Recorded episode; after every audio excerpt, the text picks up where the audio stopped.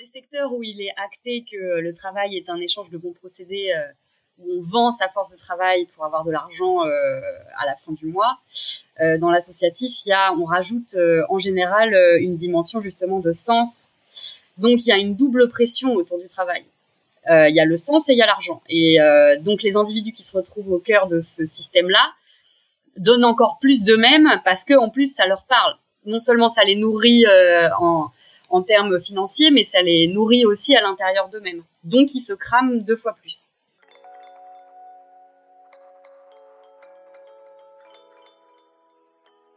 Bienvenue dans le bon tempo.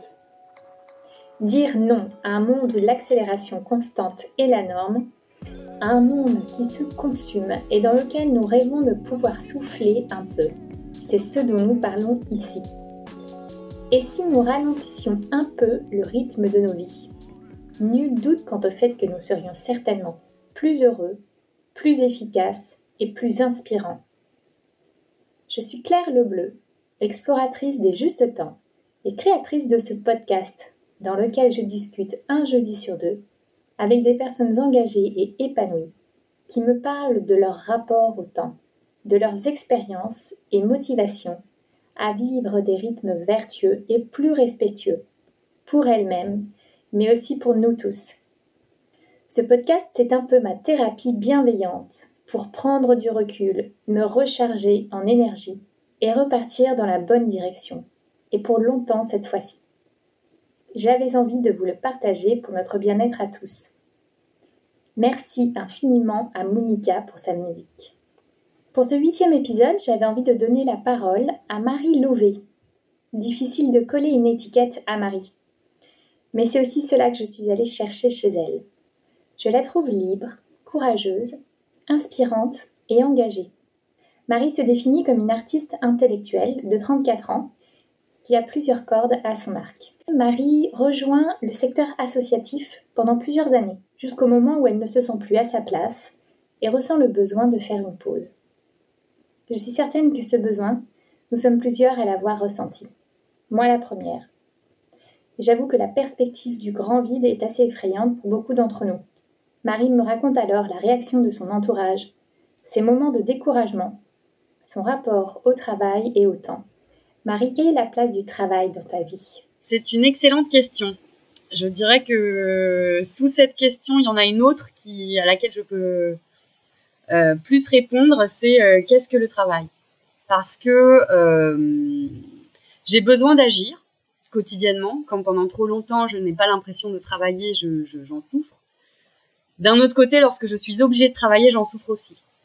Donc, pour moi, la place du travail, c'est plutôt, dans ma vie personnelle, un, une recherche d'équilibre entre quelque chose qui me nourrit d'un point de vue d'un point de vue intellectuel, d'un point de vue de l'action et du sens. C'est aussi quelque chose qui me nourrit euh, euh, dans le sens de l'argent. Euh, mais l'un n'est pas forcément lié à l'autre. C'est-à-dire qu'il y a des choses que je considère comme du travail, qui, qui, qui, est rémunérateur, et il y a d'autres choses que je considère comme du travail et qui ne l'est pas. maintenant, c'est pareil, je suis en recherche là-dessus. Donc, quelle est la place du travail dans ma vie? Je n'en sais rien. En tout cas, pour moi, c'est quelque chose d'un peu holistique. C'est quelque chose qui doit s'inscrire. Euh, je, je, je, fais difficilement la différence entre ma vie personnelle et ma vie professionnelle. Tout est un peu imbriqué. J'ai travaillé cinq ans dans une association. J'ai eu des périodes de, surcharge parce qu'on avait une, on avait une activité saisonnière, donc pendant les saisons, euh, ça, ça n'arrêtait pas de s'enchaîner. Euh, et puis je, je faisais partie euh, de l'équipe qui s'occupait des bénévoles, donc il y avait des moments où euh, où euh, je devais être disponible euh, le soir, le matin. Maintenant, personne, euh, personne m'obligeait. C'est-à-dire que j'avais quand même un, j'avais une hiérarchie qui tenait à ce que on essaye de faire nos 35 heures, même si en fait c'était très compliqué d'arriver à ce résultat. Euh, donc on était tout le temps un peu schizophrène entre euh, et puis entre les moments de convivialité, est-ce que ça faisait partie du travail ou pas? Moi, j'organisais la fête des bénévoles, qui était par exemple quelque chose euh, une fête où euh, tous les autres salariés euh, étaient bénévoles et que lorsqu'ils étaient là, ils étaient sur leur temps perso. Mais comme ils voyaient tous leurs potes, ben du coup c'était effectivement du temps perso. Sauf que moi, c'était aussi mon travail d'organiser cette fête. Donc il y avait comme ça euh, ce mélange des, des, des genres où les étiquettes qu'on met sur le temps qu'on passe euh, sont pas claires puisque les genres sont mélangés. Donc je peux pas dire que j'ai été euh, en surcharge tout le temps. Euh, en revanche, euh, j'ai expérimenté ce que c'était que d'avoir un emploi du temps où il y a des choses à finir avec des deadlines, où il y a la pression qui monte et où surtout de 8h à 17h, je devais être à mon poste de travail. ce qui, dans ma nature, en fait, je me suis rendu compte n'était pas franchement adapté à ce que j'étais et à ce que je voulais. Donc je dirais même que les, les la structure du temps euh, où en fait euh, pour la majorité des gens euh, du lundi au vendredi euh, de 8h à 17h ou selon les travails dans la restauration parfois c'est le matin, le midi, le soir euh, on a une grande partie de notre journée qui est consacrée à la productivité et au travail. je, je me rends compte que en fait moi là en ce moment je suis en train d'expérimenter un rythme où où je me lève euh, tard, où les deux premières heures, je les consacre à prendre un long petit déjeuner, ensuite à faire mes tâches ménagères, où ensuite je travaille euh, vraiment, genre euh, mes mails, enfin toutes les choses qu'on associe au travail, pendant deux trois heures, et après je, je fais ce que j'appelle un peu mes activités artistiques pendant deux trois heures aussi.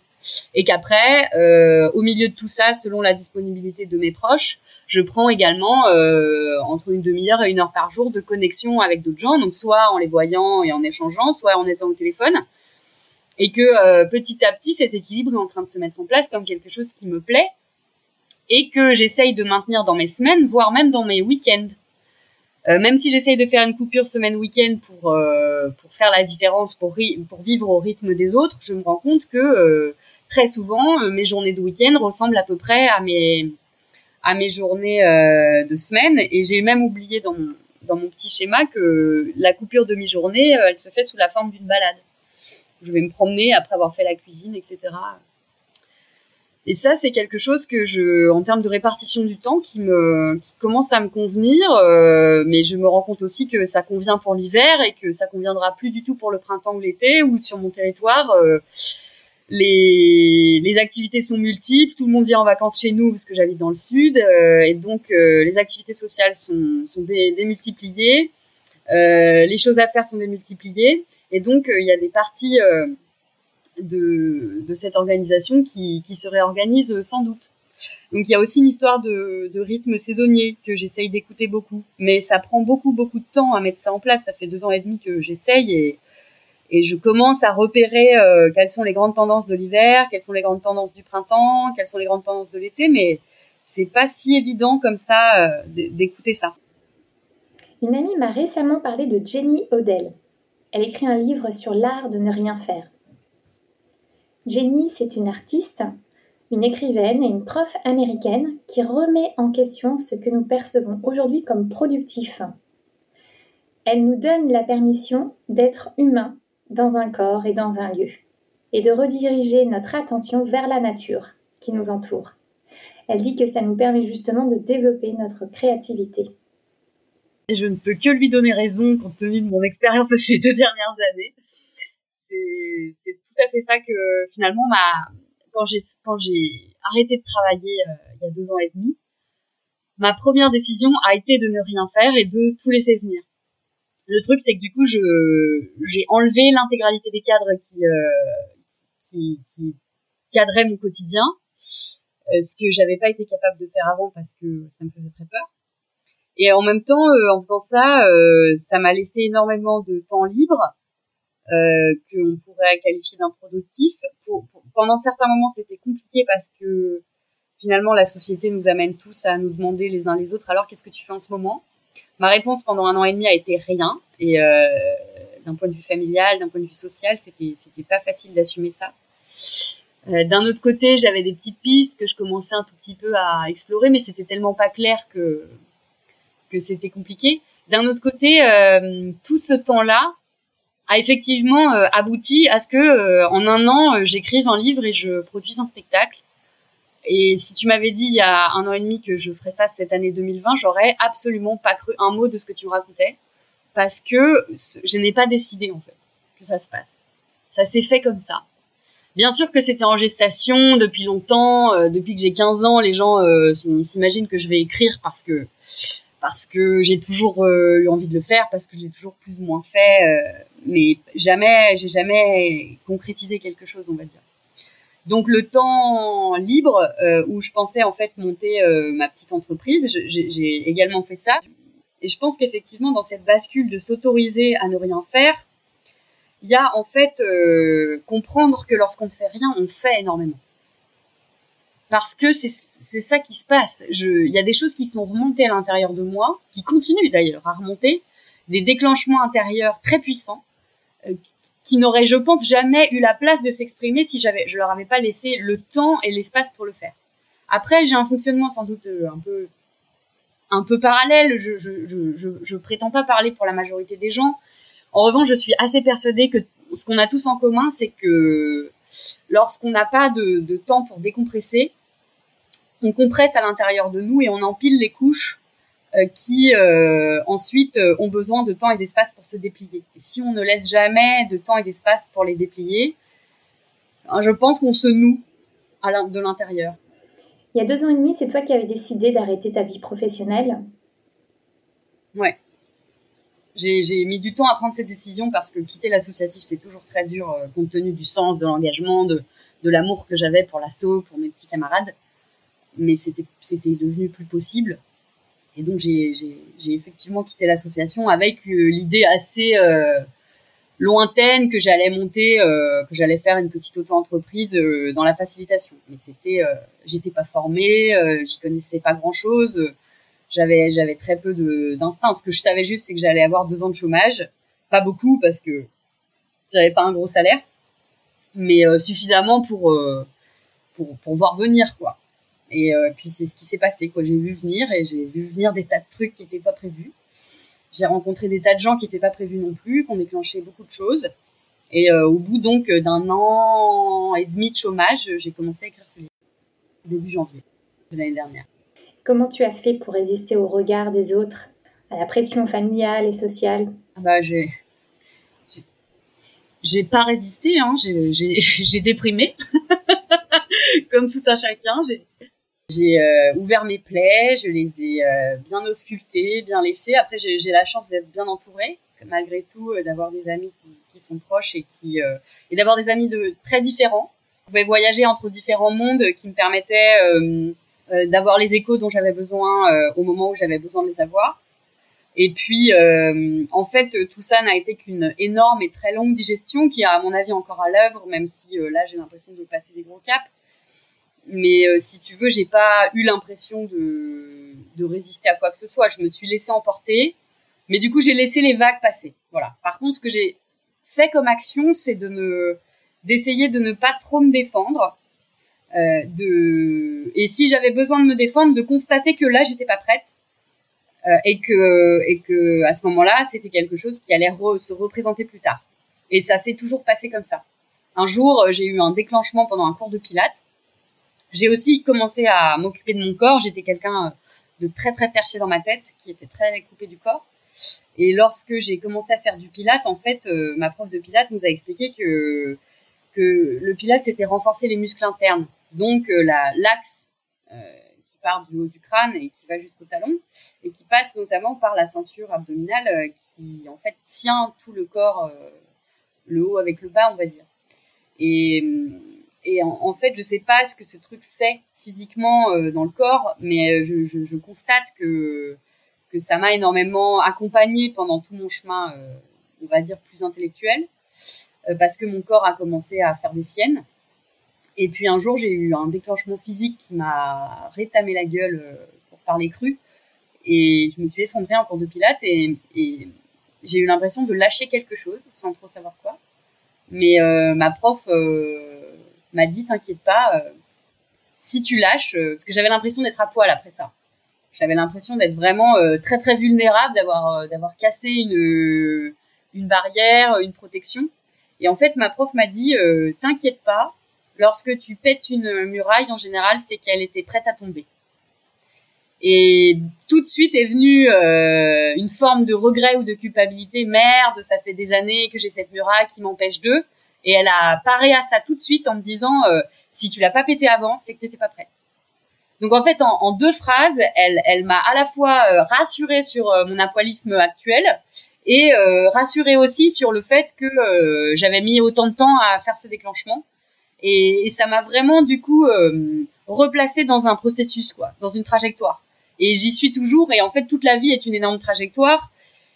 Et donc, il n'y a pas de, il y a pas de, de choses qui n'arrivent pas euh, au bon moment ou qui, en fait, tout arrive quand c'est le moment et quand c'est prêt et quand il faut.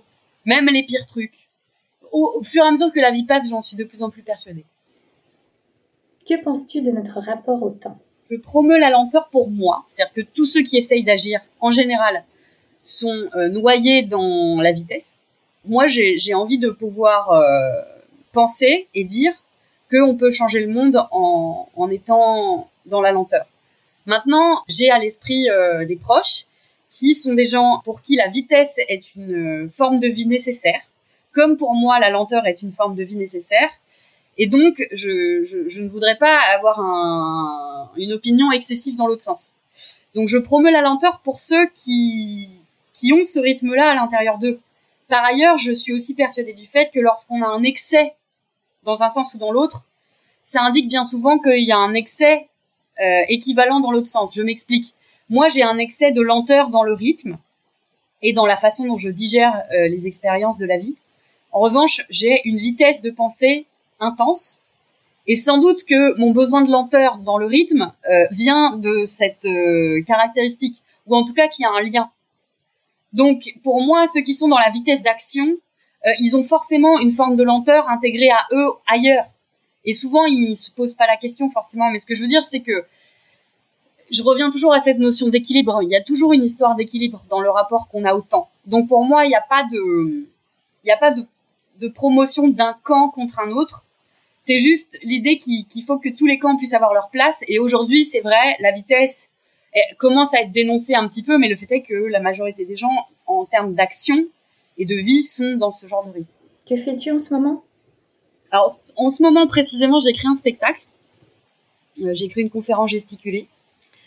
Une conférence gesticulée, euh, l'idée c'est euh, de c'est de l'éducation populaire. Donc c'est l'idée que le c'est une démocratisation du savoir qui part de l'expérience de chacun, donc de tout un chacun, pas seulement des sachants.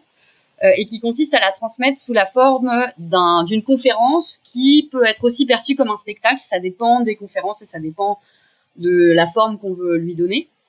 Et c'est donc l'idée de entremêler le savoir froid, qui est du savoir euh, un peu livresque, intellectuel, des faits, euh, qu'on a en général acquis par nos expériences parce que ça nous a intéressés. Typiquement, euh, je sais pas, par exemple, quelqu'un qui, qui, est malade va devenir spécialiste de sa maladie parce qu'à force de la vivre, bah, il va savoir euh, ce qu'est cette maladie et comment en parler et comment euh, quels sont les pièges, comment s'adresser à, à, toutes les problématiques qui se présentent au cours du chemin du parcours du malade. C'est un exemple, hein, il y en a plein d'autres. Moi, ma, ma, conférence, elle est sur la dualité et la complexité, mais aussi sur la folie et les systèmes cognitifs. Et euh, l'idée d'une euh, d'une conférence gesticulée, c'est donc de mêler le savoir froid, euh, qui est le savoir factuel, et le savoir chaud, qui sont les expériences, les anecdotes qui nous sont arrivées. Donc c'est de raconter quelque part un peu notre vie, mais d'une manière organisée pour que ça apprenne quelque chose au public. L'idée est donc d'arriver à la fin du spectacle avec un message politique, parce que c'est vraiment un format qui consiste à prendre position sur une problématique politique à la fin. Mais euh, on se rend compte qu'en fait, euh, on peut aborder à peu près euh, tous les sujets du monde avec ce format. et je, je, suis extrêmement reconnaissante à mes deux formateurs de nous avoir permis de, de, monter ce truc. Et là, on espère qu'avec le Covid, on va pas avoir notre dernier regroupement qui est celui où on présente notre production au public pour la première fois. J'espère que ça sera pas repoussé, mais mais en attendant, voilà. Donc c'est en ce moment, je suis beaucoup beaucoup là-dessus. Donc j'y passe beaucoup de temps dans mes journées et je me suis en même temps rendu compte euh, quand j'écrivais mon livre l'année dernière, parce que l'année dernière l'activité artistique que j'avais c'était ça, euh, que lorsque c'était un livre sur quoi? Alors c'était un livre sur le lien. Pour le coup c'était euh, alors je dis artistique, c'était aussi intellectuel, mais c'était quand même un, mélange des deux.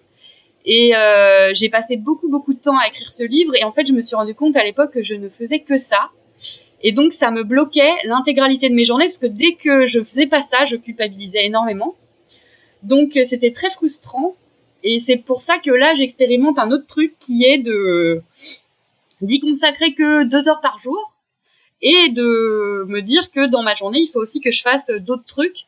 Et j'ai remarqué qu'en, segmentant un petit peu euh, les choses, et eh ben ça me donnait plus de satisfaction et que ça enrichissait aussi ma ma production artistique. D'un autre côté, euh, euh, j'ai envie de dire que pour en arriver là, il, faut avoir une forme de, de confiance dans ce qu'on est en train de faire et que chez moi, euh, l'obsession et le, le, le fait de, de, de, mettre en monotage sur quelque chose vient aussi beaucoup de du manque de confiance dans ce que je suis en train de faire.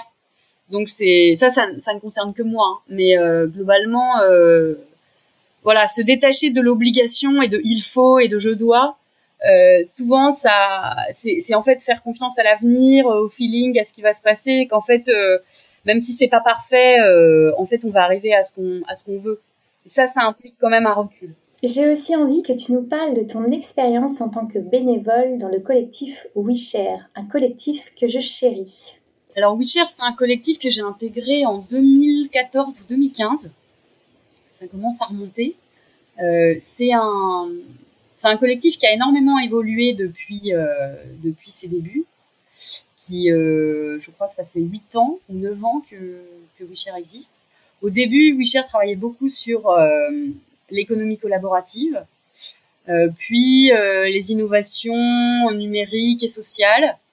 Et d'un point de vue général, c'est une organisation euh, qui est ce qu'on appelle en interne en permanente bêta, c'est-à-dire qui est en reconfiguration permanente tout le temps c'est du coup une organisation géniale pour euh, pour affronter les transitions parce que les individus qui sont en son sein sont tous des gens qui d'une façon ou d'une autre ne sont pas satisfaits du monde dans lequel on vit et qui chacun à sa manière cherche et tente d'agir.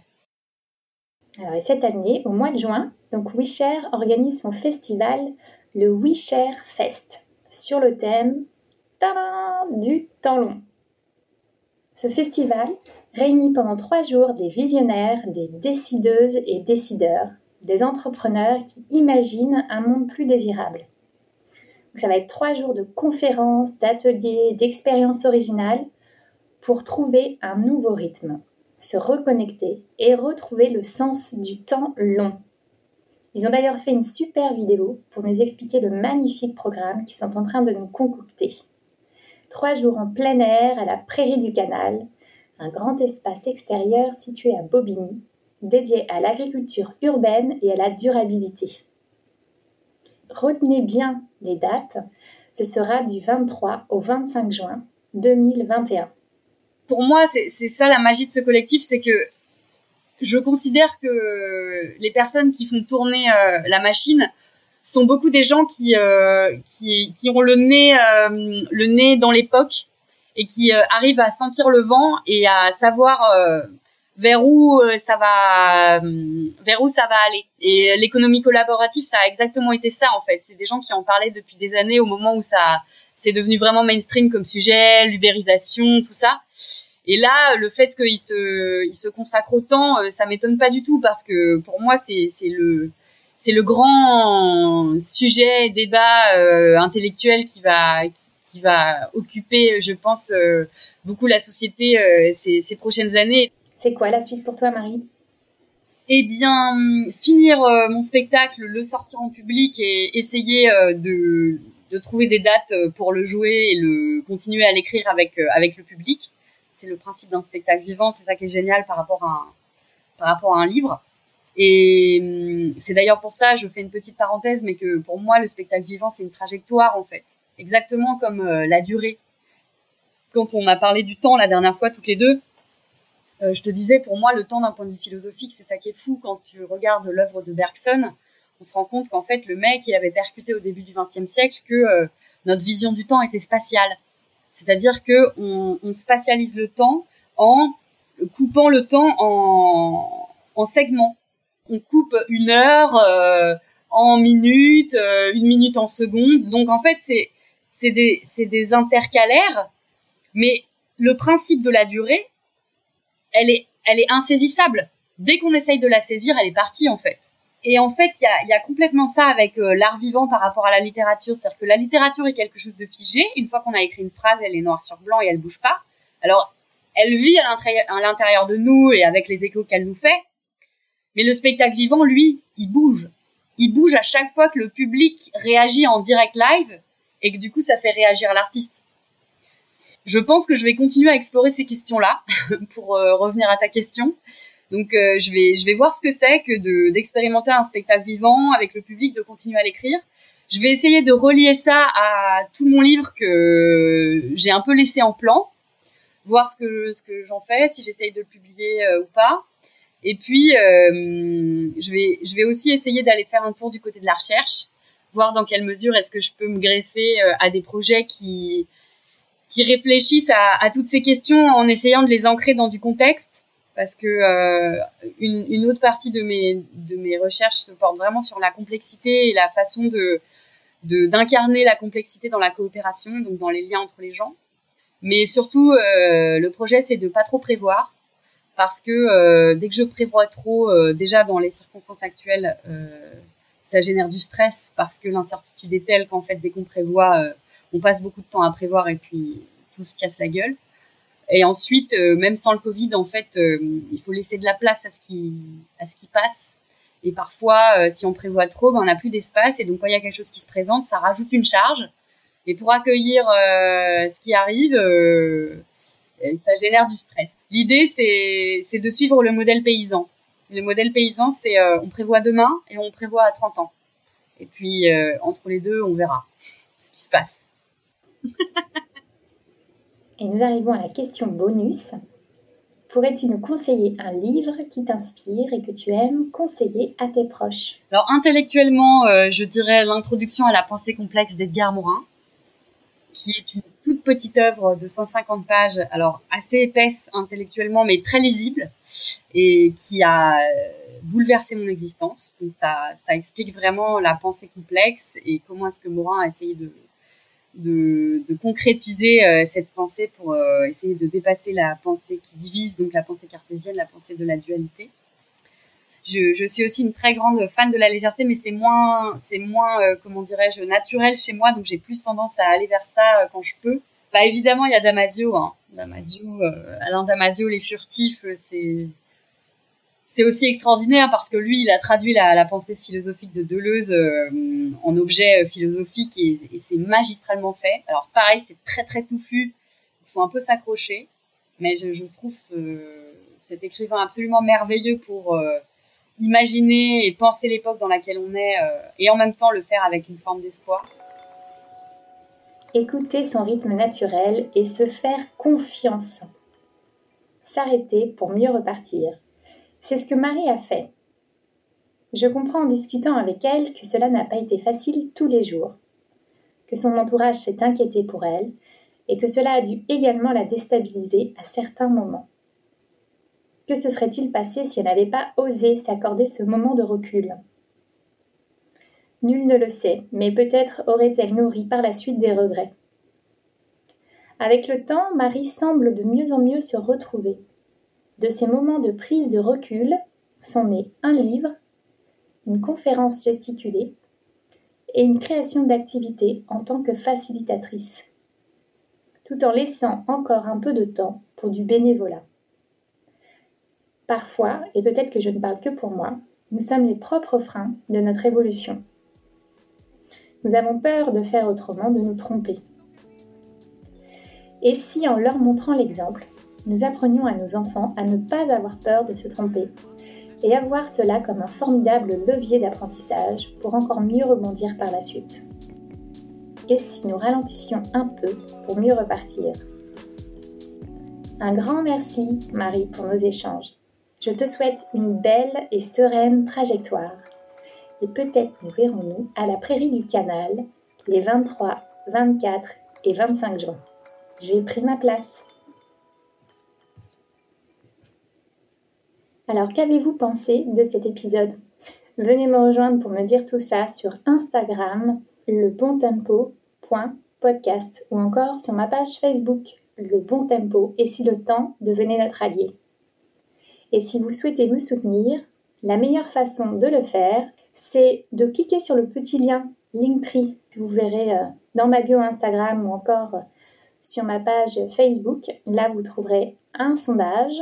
Ça m'intéresserait en fait euh, d'avoir un petit peu vos retours, vos idées d'amélioration, me dire ce qui vous plaît, ce qui vous plaît moins, ce que vous recherchez.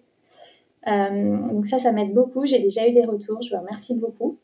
Et puis, parlez-en autour de vous, diffusez le podcast autour de vous. Et enfin, n'hésitez pas à me mettre un commentaire suivi d'une note 5 étoiles sur la plateforme Apple Podcast. Et abonnez-vous au podcast si vous voulez être au courant des prochains épisodes. Merci beaucoup